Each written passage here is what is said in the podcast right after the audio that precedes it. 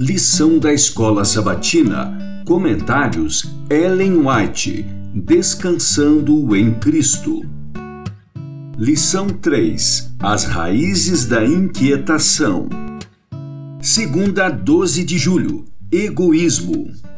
Pela parábola do rico insensato, Cristo mostrou a loucura dos que fazem do mundo seu tudo. Esse homem tinha recebido tudo de Deus ao sol havia sido permitido brilhar sobre sua propriedade, pois seus raios caem sobre justos e injustos. A chuva desce do céu igualmente sobre maus e bons.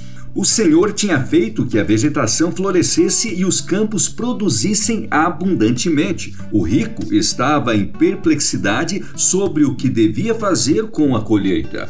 Seus celeiros estavam transbordando e não tinha lugar para o excedente. Não pensou em Deus, de quem viera todas as dádivas. Não reconheceu que Deus o havia tornado mordomo de seus bens para que socorresse os necessitados. Tinha a abençoada oportunidade de se tornar distribuidor das bênçãos de Deus, porém, unicamente pensou em administrar ao próprio conforto. Vivendo para si mesmo, rejeitou o amor divino que fluiria em misericórdia para com seus concidadãos. Agindo assim, rejeitou a vida, porque Deus é amor e amor é vida. Esse homem escolheu o material em vez do espiritual e com o material devia sucumbir.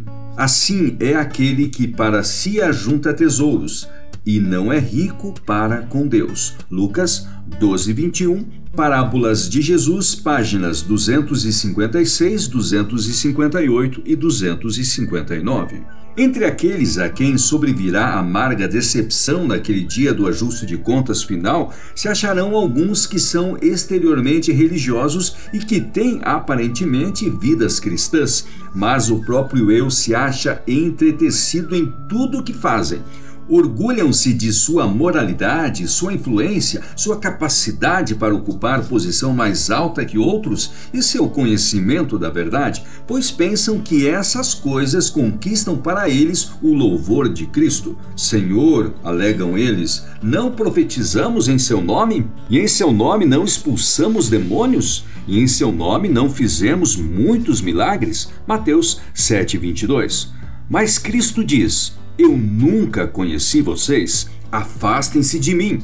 Nem todo o que me diz Senhor, Senhor entrará no reino dos céus, mas aquele que faz a vontade de meu Pai que está nos céus. Marcos 7, 21 e 23. Mensagens escolhidas, volume 1, página 82.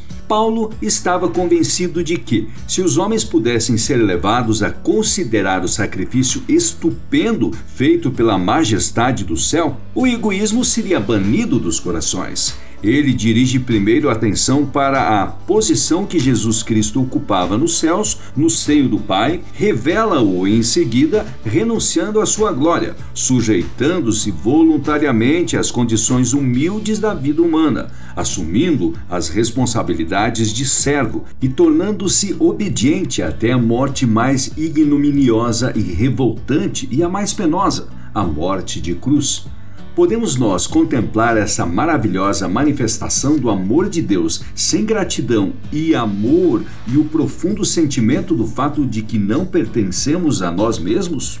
Tal mestre não deveria ser servido por motivos interesseiros e egoístas. A Ciência do Bom Viver, páginas 501 e 502.